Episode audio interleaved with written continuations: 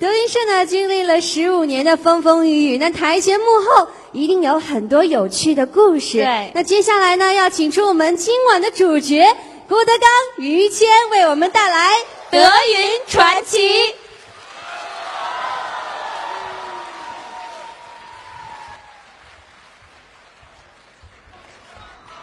谢谢。哎呦嚯，要可了不得，谢谢。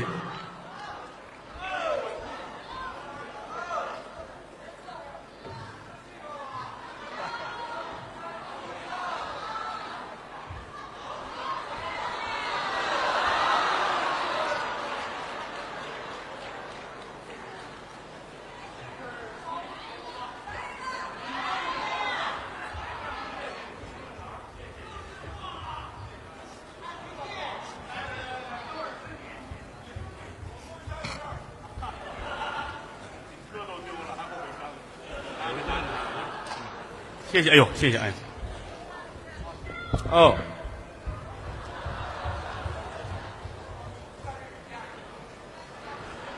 这里头还有钱呢，这是按照于老师小时候做的。来来，再来人，把咱们花儿往往边上挪一下啊，挡着咱这边观众。谢谢各位啊，来，我刚才说的没错啊。好了，每次演出我我的，这孩子们得管，你知道吗？手都欠着呢啊！谢谢啊，这个好多朋友都带着小礼物来看演出，是，这个还还有好多人，你说你们怎么不带呢？是吧？嗨，情何以堪啊！您这不合适了，这么说。我是激励他们啊，那交朋友就是得这样，是吧？因为今天晚会很长，所以说现在出去买还是有机会的。哎，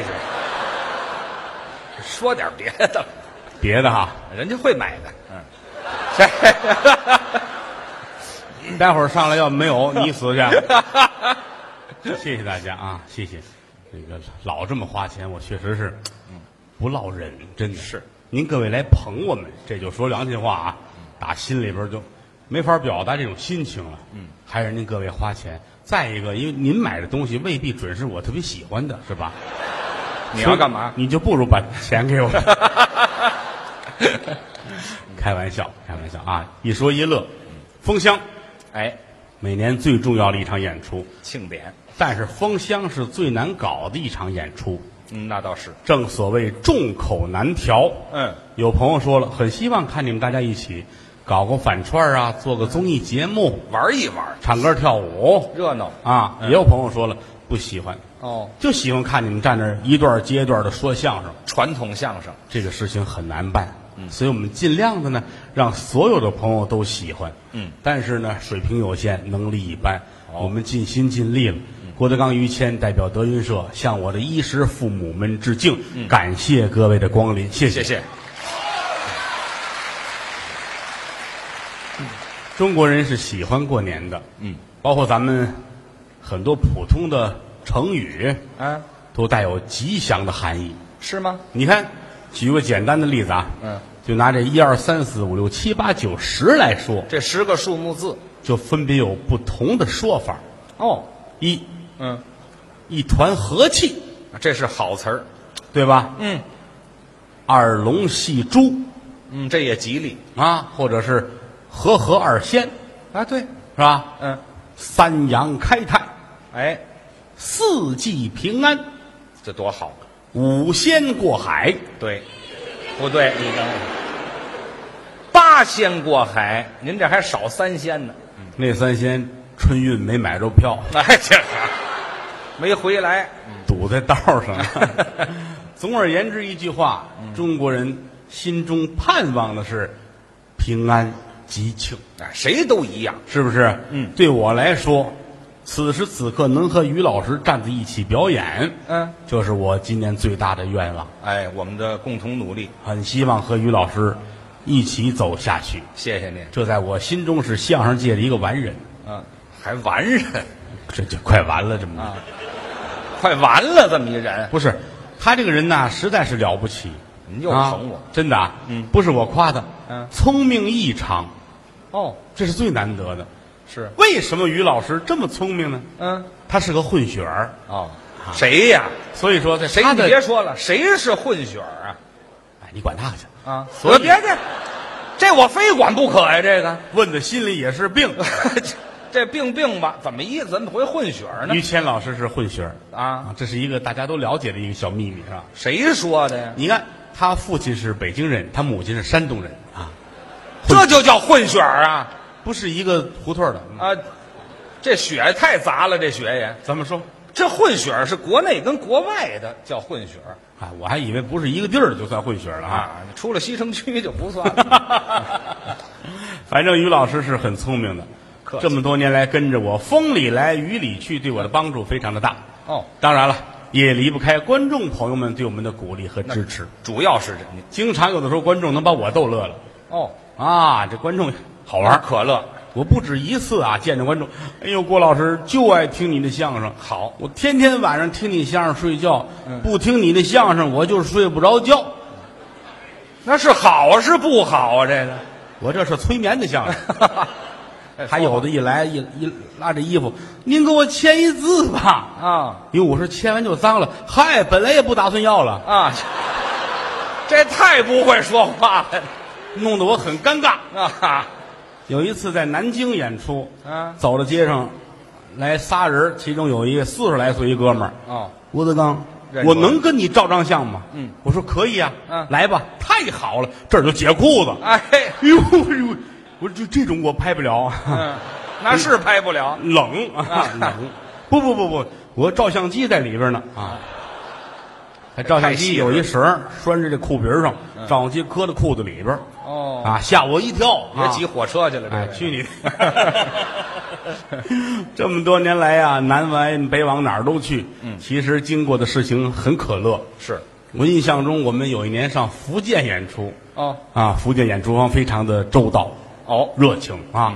因为是晚上七点半开演，嗯所以说早饭、午饭、晚饭这几餐呢，都是他们来安排好了，给我们送到驻地或者是剧场后台。是啊，吃晚饭的时候太可乐了，在后台，头七点就得吃东西，因为七点半开演了嘛。哦主办方把这饭给我们送来，我一看，嚯，什么？豆浆、油条、烧饼，我只看表啊，嗯心说福建人管饭，连晚上带早晨都有了啊，早点子这是挺可乐。上东北演出有惊无险，怎么？哈尔滨演出，演出完了，大伙儿挺高兴，主办方也挺开心，哦一块儿吃饭吧。嗯，来串门的，东北当地的一位相声前辈，哦本来演出之前主办方请过他，嗯，人家没来，哦。结果演完了庆功宴，这位老先生来了，嗯，我们很高兴，坐块儿吃饭嘛。主办方把桌子也周了，把酒馆都给人砸了。啊！转天我们上飞机场走的时候，主办方把飞机票都退了。啊！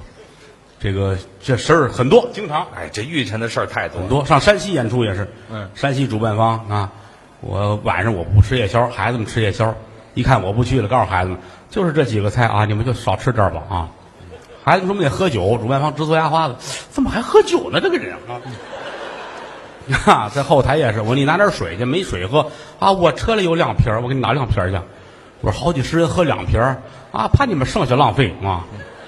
我说不对，我说我在北京见过你们这一买汽车开后备箱一摞一摞的钱，嗯一买车十辆八辆的啊，对我们行，对你们外人我们不行。嗯，哎，这这位倒真实诚。把我乐坏了。嗯，挺好，走南闯北，什么事情都遇见，对我们来说，我觉着长见识。呃，长阅历，包括我们跟前这几位助理，嗯一天到晚也挺可乐。跟着我们这些孩子们，于老师用过一小助理，嗯特别的可爱，嗯兢兢业业。是我们要是出门啊，就怕别人认出来，嗯啊，你跟人那儿给人添麻烦呢，添乱。但是这助理特别认真。嗯于老师在沈阳逛鸟市去，花鸟鱼虫市场，走之前帽子压的特别低，立着领子，就怕人知道。嗯一进市场，人山人海，他那助理找一高摊儿都端个点鱼馅来了，呜就都送过来了。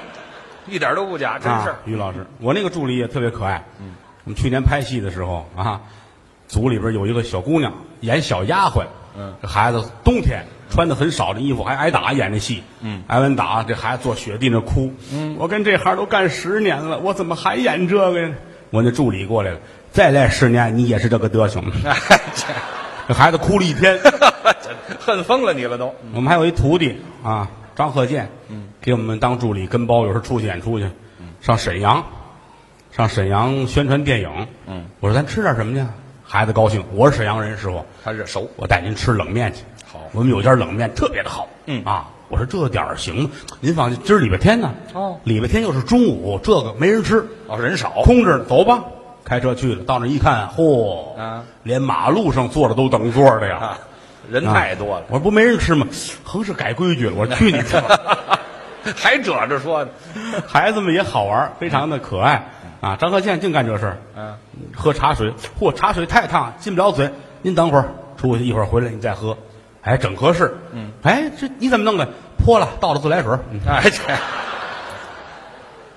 这不是诚心这是这孩子们干的，就好像假的，其实这都是真事儿啊啊！那于老师师兄弟三个人，嗯，有一个师弟叫刘宪伟，啊，对我看现场有观众熟悉他的吗？啊，也是有有知道的吗？嗯，啊，有知道刘宪伟的哈，嗯，比谦儿哥还大，但是管谦儿哥得叫师哥。他入门晚入门晚，刘宪伟啊，太可爱了，刘宪伟，没事儿爱给人按摩，啊，他有这手艺按摩，还给人配药，啊，就这下人，不管谁头疼脑热，他自个儿弄点药，拿纸包好了，偷偷摸摸给，快吃。就跟卖假药的似的谁敢吃啊？啊，后来他师傅石富宽先生郑重其事的说：“我可告诉你，嗯你给人撵残了，师傅有办法，下药药死了，我可管不了你。实在瘆得”慌。那天刘宪伟跟几个孩子出去逛鸟市去，啊。一进鸟市，这儿也明白，那儿也明白，都懂，没他不懂的。啊，假假懂。溜到这个卖鸟这儿，这鸟怎么卖？这鸟二十块钱一个，嗯，这破鸟二十一个，切，这也就是五块钱俩，卖了给你，哎，真买呀、真卖给他了。又往前走，有一鸟，大笼子，大拍子笼子，那笼子一百多只鸟，他刚要张嘴，我那徒弟来着，你可千万别问价儿啊，对，这要弄一鞭子回去怎么没？法弄。这都大人，其实孩子们也挺可乐的啊。我们今儿好些孩子都来，有的人你们熟悉，有的人不熟悉啊。我叫出来，你们你们参观参观，好玩之极，你知道吗？来一个，快点！来来来来来，这个 介绍一下啊，嗯。这是我徒弟，他叫李根，嗯。啊，这个艺名叫李景琦，对。啊，李根呢是他当总统时候的艺名，哎，这总统还有艺名。相声、快板儿嗯。评书、山东快书，嗯。四样都会，老实之极。后台讲话，李根就是纯天然的，好孩子。就这孩子老实，没有这么老实的，嗯。啊，酷爱说评书。哦你别看他这个也是我徒弟，他是我评书门的徒弟。哦哎，相声他单独有老师啊，评书跟我，但是我也没有时间教他。孩子自个儿呢也爱自学。啊评书说的怎么样呢？我跟您说一个事儿，您就知道他的评书怎么样了啊。嗯，举个例子他在书馆里说书，有一男一女听他的书，从不认识到最后结了婚了。你琢磨这书，但凡好，俩人能有功夫聊天吗？啊，打不认识，实在听不了了，咱俩聊会儿天吧。从聊天到结了婚了。还到生孩子你就成功了 李根儿可爱之极，坐到后台啊，有一回拿过水杯来，拿过来，张嘴就喝，旁边来一位，哎，我的杯，哦，不 哎呀，太恶心了吧这个就是他干的事儿啊。是，啊，这这可这是真事儿，是真事儿。你以为露脸呢是吧？头回坐飞机吓坏了，出去伤眼睛。孩子没坐过飞机，嗯，挨着高峰坐着，飞机一起飞，眼泪下来了啊，害怕喊着女朋友的名字，我见不着你了，揽着高峰那袄袖子，高峰那毛衣他揽着啊。飞机终于停了，高峰说：“你没事吧？没事，赔毛衣。”哎都撕碎了都愣把毛衣给撕碎了。单纯可爱，很善良，很善良。平时这个爱看个小说，爱听个民间故事，哎。什么事儿都信。人说了，二零一二年底啊是世界末日。嗯，说相声的谁会信这个？呢？啊，过去来说，金瓶彩卦全凭说话，都是假说相声。的跟算卦的师兄弟儿，是这是真的。各位，同行。说相声收徒弟来的这个嘉宾里边必须有算卦的。对。当时有的，比如这孩子拜师学相声，实在不成材料，算卦去吧。嗯。我们是通知的，所以我们这行没有信这个的 啊，知道吗？这实话，真是实话啊。但是根儿特别相信这个。哦二零一二年底啊，十二月底，有一天在后台跟高峰聊天儿千真万确。台底下他说天津话，这孩子天津人。嗯，高峰问你个事儿。嗯，高峰说干嘛呀？二零一二年底你请假回天津吗？高峰愣了，我请什么假？我不请假，我就在这儿。这孩子愣半天。哦，你是打算死北京啊？嗨，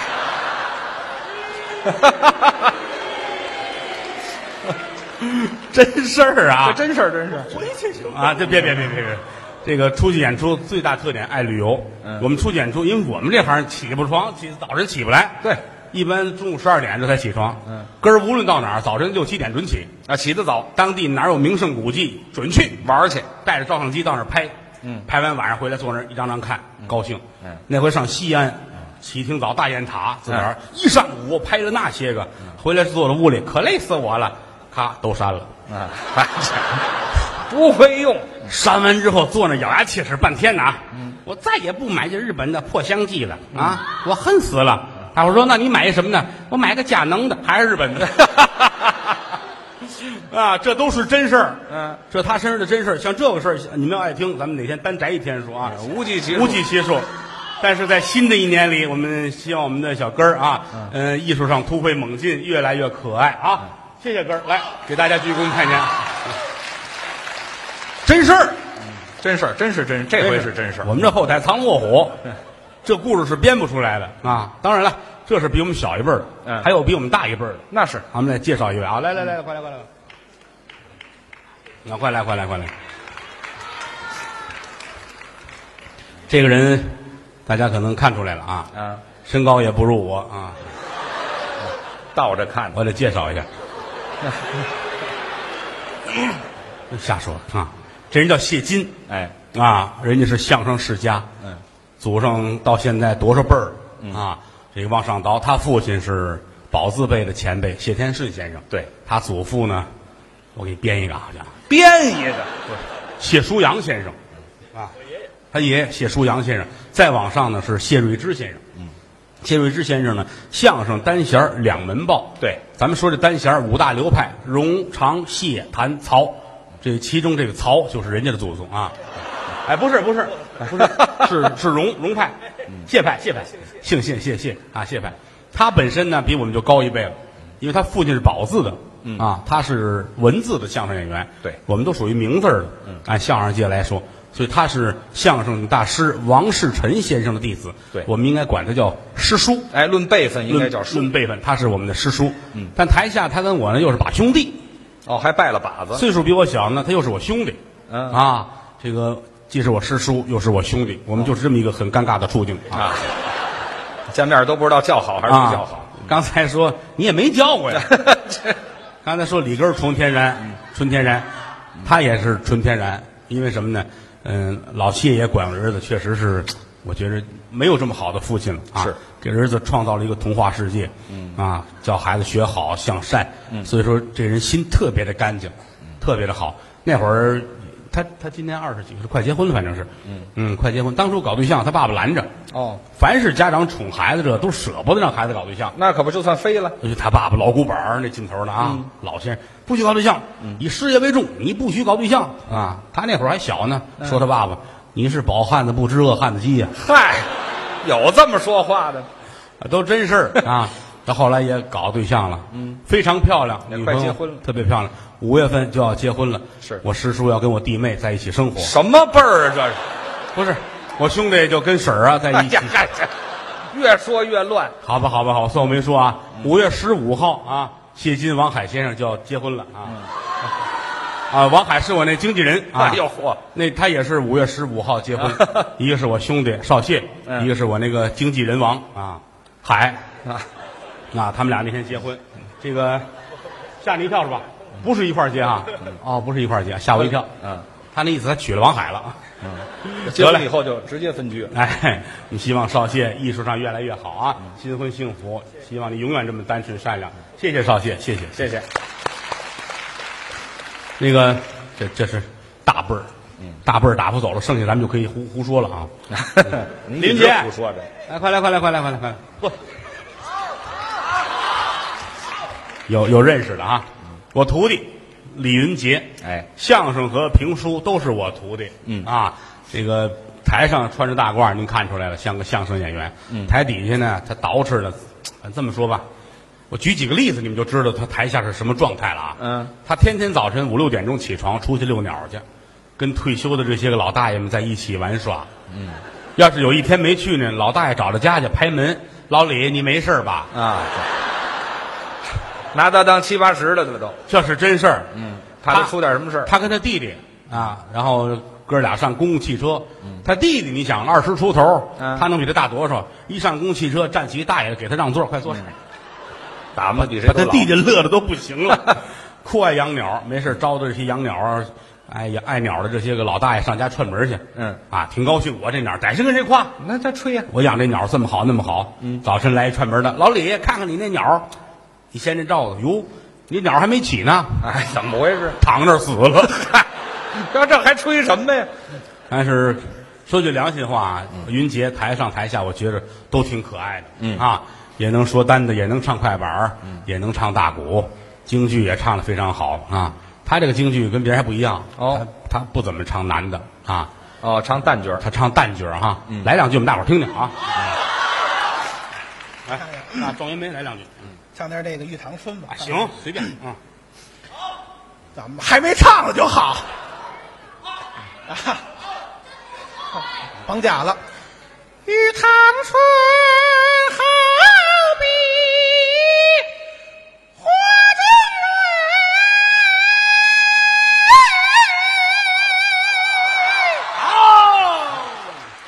唱的不错啊，嗯不光唱的好，人品也非常好。嗯，去年八月份啊，传说德云社有一个小状况啊，嗯哎，小风波吧啊。当时我们内部开了一个会啊，就是我觉得内部需要整顿一下了。嗯，全体开的会，我说咱们很有可能以后就干不了这个行业了。各位都有什么感想？我们也有一位忠厚长者站起来，哭得跟泪人似的，我死也得跟着你啊！转天就叛变了啊。但当时李云杰站起来，师傅，要是真干不了了，我就不干这行了。我们家拆迁分了三套房，我跟我弟弟说完了，其中的一套把它卖了，把那个钱给您，也算您没白教我一场。我说这个年头不容易啊，忠臣孝子。他母亲卧床不起十余年，嗯，都是他们哥俩这么伺候着，一直到把老太太送走。就当今社会，我觉得应该树立这样的楷模。好孩子，忠臣孝子啊！谢谢云杰，希望在新的一年里越来越好啊！这个是李云杰啊，我还有俩炸酱面的徒弟啊，在琴行还有学生，那不是我，我是他徒弟啊。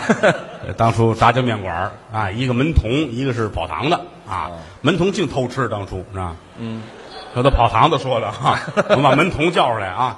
来胡云龙，快来，快来，快来。嗯，三爷加油啊！现场的朋友都喊，在家行三，嗯。在家行三啊，所以家里管他叫小三儿。当初确实在北京。啊，他他没干过那个事儿，啊，有这个狐狸精啊。嗯，呃，孔云龙家里都喊都喊三儿啊，这个来了好多年了，这孩子很老实，啊，很老实，但就一点就是愣，啊，愣。当初演出结束那会儿我们还住大兴呢，开着摩托车回家就没消息了，怼在下力上了，啊，也没喝酒。后来问一概都不知道了，撞的挺那什么，挺邪乎，浑身上下瞧不出这人来了。拉到医院去，大夫说这得缝针，人脸都烂了，当时都烂，这都喝了开了，就摁摁着他。我们有一个曹鹤阳叫小四，啊，有摁胳膊摁腿，小四骑着腿上使劲摁着，大夫给缝针，他跟那喊疼啊疼啊，大夫说有这么疼吗？腿疼啊。太使劲了，这个。曹虎阳全身劲儿都摁腿上了，啊，头一年，第二年呢，年三十放炮放花，我买了好些花，还有朋友送的，有人送我一花这么大个儿，跟桌子那么大个儿，就这么大，就这么大一大花，嗯，我这玩意儿行吗？三爷告诉我，师傅我来，他行，可不就你呗是吧？那痊愈之后了，首次面面对雌花，嗯，夜里就搭出去了，搭着小区外边弄好了。这这么大的花，它俩碾子，对这边一个碾儿，那角一个碾儿。烧饼点那边，他点这边，哦知道吧？他点完了之后啊，他还指挥烧饼，呲儿，你那快点儿，别耽误着啊！他这可响了，我们在边上看着，噔一下子把人轰起来了。打空中起来掉地吧嚓，翻一跟头，过去一看，我们不认识他了，这脸上都不像样了。夜里十二点，我送他上医院，啊，大夫给他缝，给他弄。后来呢，他爸爸说了句话：“天底下就说相声这个行业安全，你怎么干成了这样的？” 欺师灭祖，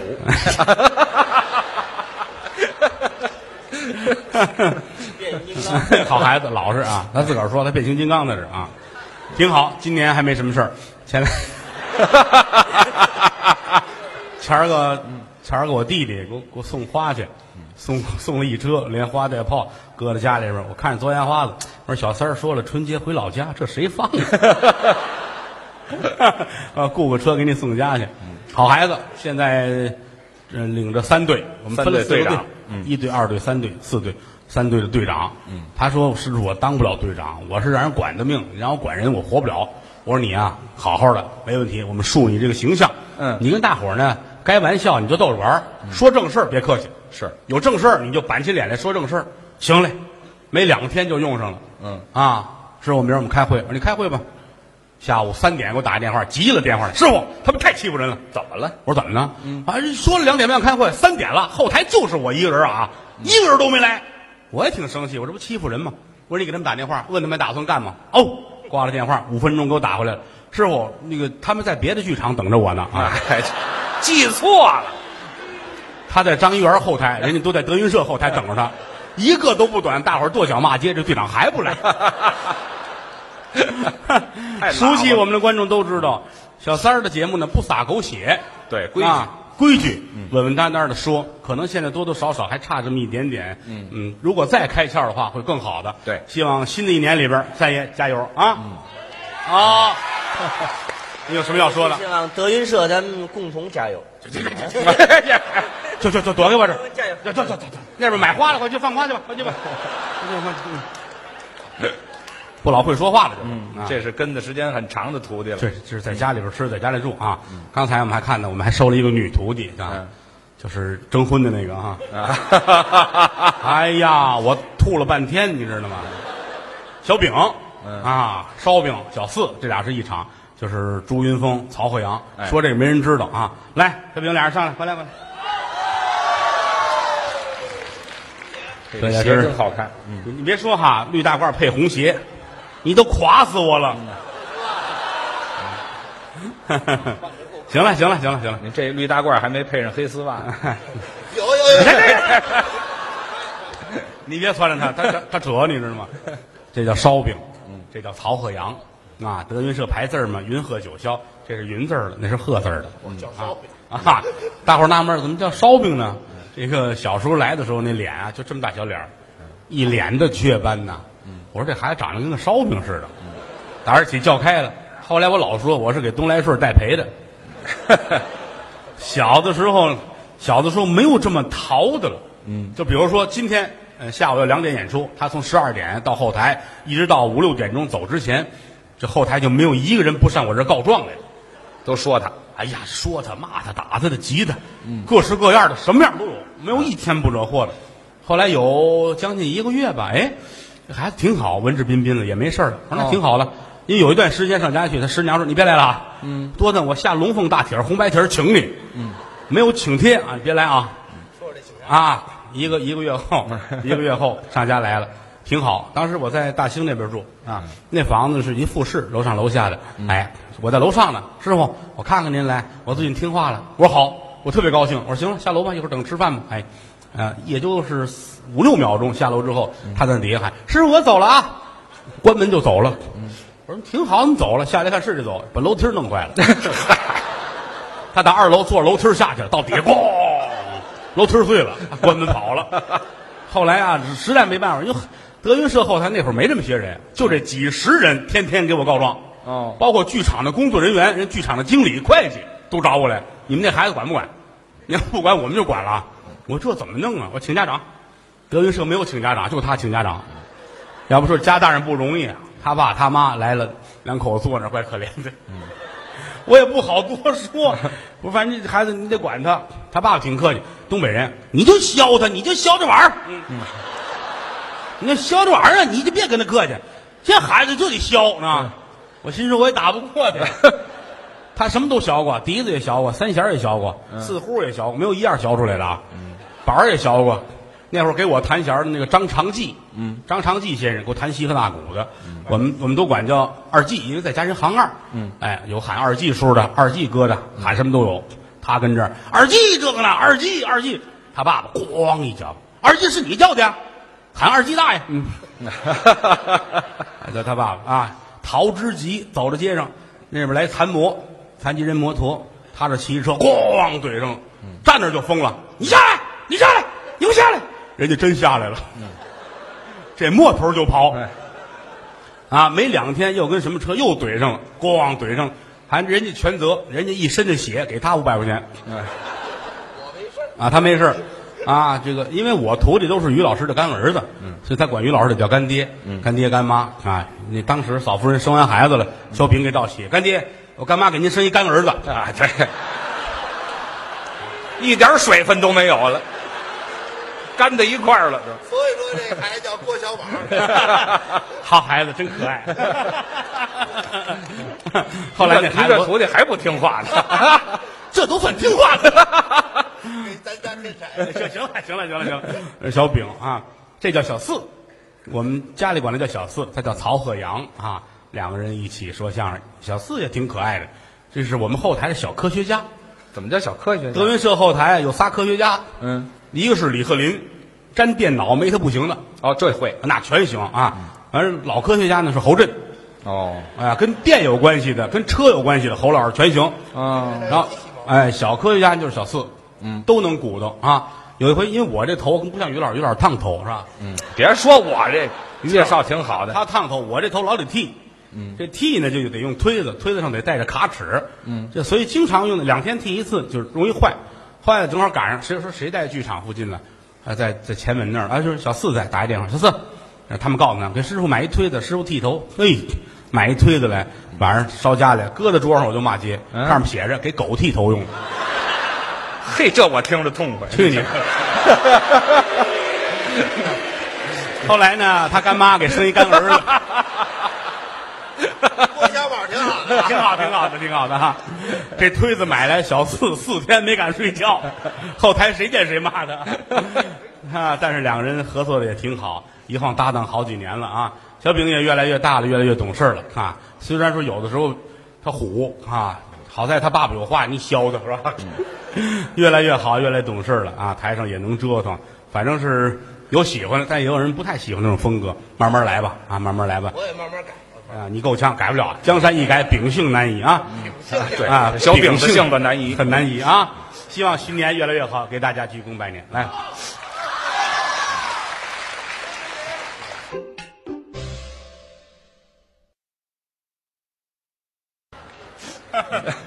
还有俩人，我得介绍一下啊。这俩人我亲之近派。来，高峰、栾云平。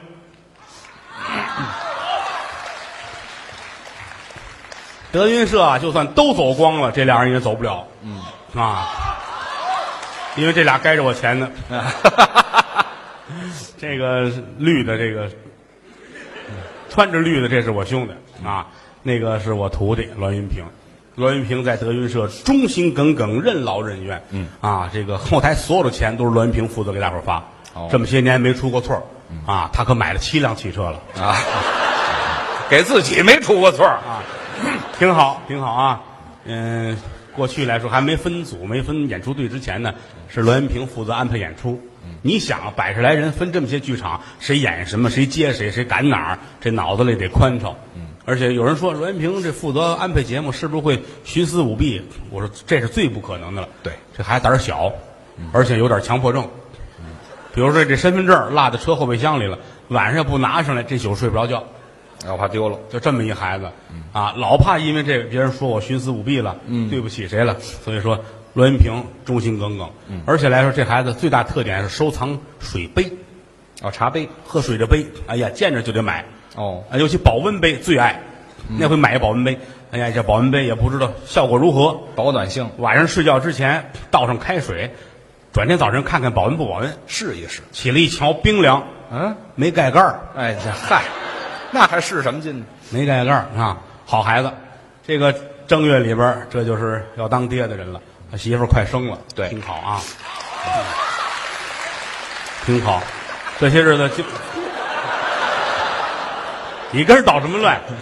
感谢大啊，捣什么乱？这个 有大伙儿什么事？我我您这没溜儿。他媳妇儿快生，他感谢大伙儿。你当然了，郭小宝的成长也离不开各位。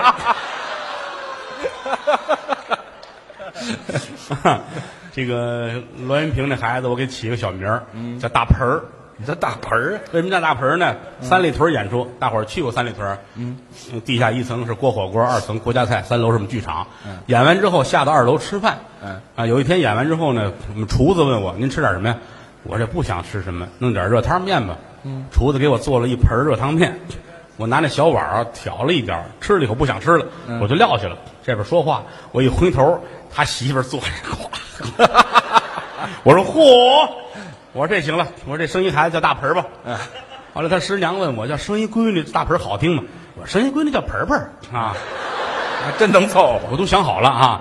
这个他这孩子叫叫叫盆儿啊，小月那要是生了呢，叫叫小碗儿。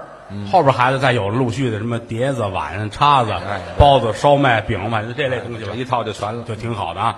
李克彪还问我师傅，我那孩子呢？我叫厨师长啊。嗨，啊，挺好。这个大盆儿，哎，不是啊，哎，不是，高老师，高老师，我师弟，嗯，我师弟啊，天津那个什么海洋大学毕业的，相声名家啊，打小学相声，喜欢相声，提他老师范先生，大家都知道，嗯，呃，过去八十年代相声名家高范，对，我们常说高范，嗯。啊，高英培啊，他的师傅范岛爱啊，谁是 不是，不是不是不是范范不承认了，现在没有你退出了，啊。范振钰，没有范导爱腕儿大。那。啊，是吧？高范一场，高范一场。高先生嗓音很清脆，很嘹亮；范先生呢很有韵味，两个人特点很鲜明。哦，就是高范，一高一低，就高范，挺好。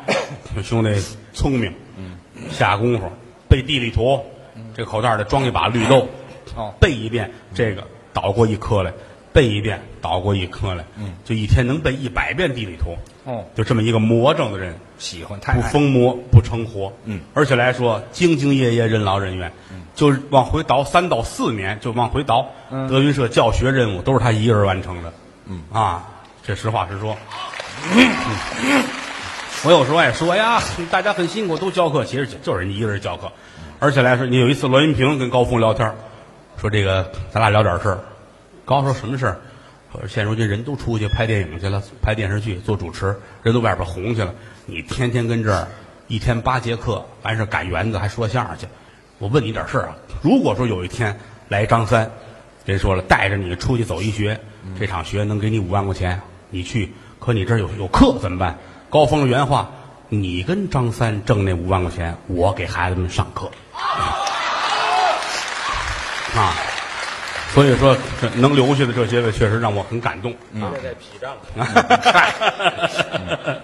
啊，高老师特别好玩，高老师也结了婚了，也结媳妇儿叫大盆儿。啊。啊，不是。我倒是没意见。啊，行了，这个结婚之前呢，有一事儿我一直乐，到现在提起来我都乐。他他跟屋里忙活着，他媳妇儿坐那看电视，电视里演一钻石的广告，啊，大钻石怎么怎么着，媳妇儿看，看回头，哎哎，干嘛？我就喜欢这个，指人家钻石，我就喜欢这个。高老师干着活回头啊，你等着，一会儿还重播呢。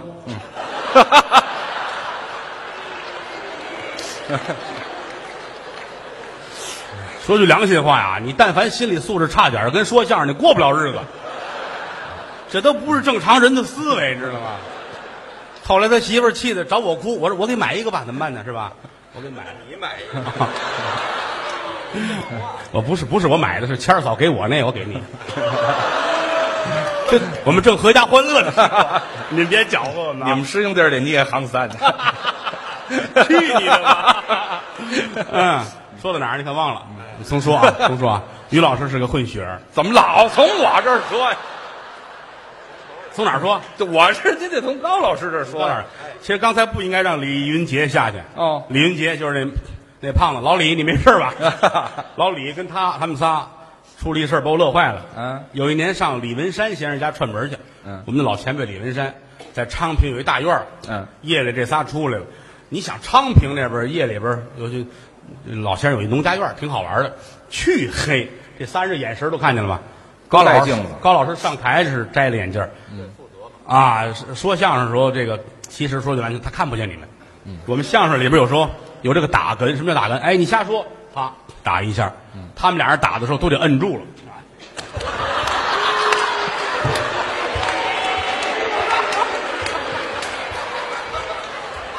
德云社就是残疾，你知道？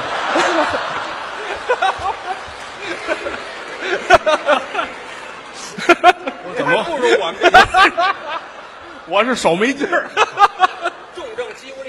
哎，又又你又搅和了。得了，重说重说，重重症什么无力？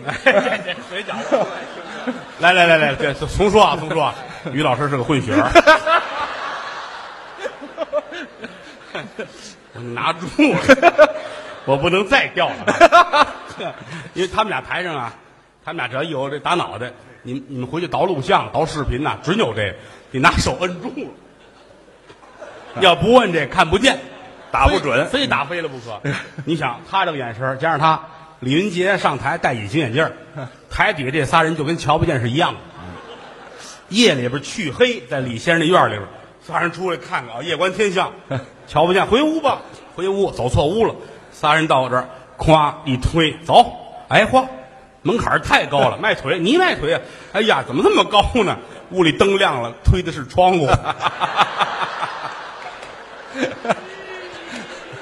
就这仨人儿 啊，这仨人儿挺可乐。其实这个说句良心话，我们这几个人里边呢，嗯，谦儿哥跟我台上是最好，但台下他们两家近，啊我们住的近，他们挨着，从他们家出来到他们家五分钟，嗯，所以他们关系是最好的，这也挺可乐。有时最早其实我们挨着住的时候也挺好玩，是，后来就嗯搬开了。我挺怀念一块儿住的时候，嗯，因为说相声在一块儿好玩儿那可不是净逗。平时聊天儿上家串门儿什么的，嗯，这样的他们离着近呢。说句良心话，谦儿哥有大哥哥的样子，啊是大几岁？这是实话。他年轻，有时候就不懂的事儿或者什么事儿，他净给他帮衬着，这个怎么着，那个怎么着，家务事儿谦儿哥也管。那稍微指点指点。就是有的时候上上剧场来找我闹别扭吵架，两口子过日子没有马勺不碰过焰的，嗯，但他们离得近，有时候找谦儿哥说理去。嗯，对，啊上我那儿我给解释解释。而且这个他爱人他媳妇儿就找谦儿哥，那回真去了。嗯谦儿哥，你你不行，嗯日子过不了了。嗯，高峰变心了。啊，谦儿哥吓一跳，怎么了？高峰能变什么心？他那眼神能看见谁啊？哎，这这我这兄弟媳妇儿，他媳妇儿掏出一条红裤衩来，你看看，我在他身上发现一条红裤衩，也不是哪女的的。你看我们这日子没法过。谦儿哥，我跟你说，这聪明，脑子是极快，抓过来就搁兜里。行行行行行行啊，别瞎弄，一天到晚外边说相声、演出，或者是怎么着，他那个眼神不定谁的，弄错了，哎啊，弄错了，掖兜里，行了，劝劝呗。三说五说，那小媳妇也没没脑子啊，行了行了，回家他这走了，谦儿哥乐啊，他掏出裤衩正看呢，嫂子来了，这，缺德的，我还找呢，怎么在你这儿？